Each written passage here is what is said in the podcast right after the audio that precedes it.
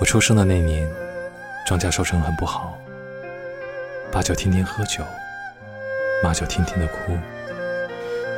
那时候我不会说任何一句连贯的话，妈就抱着我，轻轻的拍着，希望我早些睡熟。当我到了可以不再为失去而失意的年纪，我就问妈：“是不是我出生的不是时候？”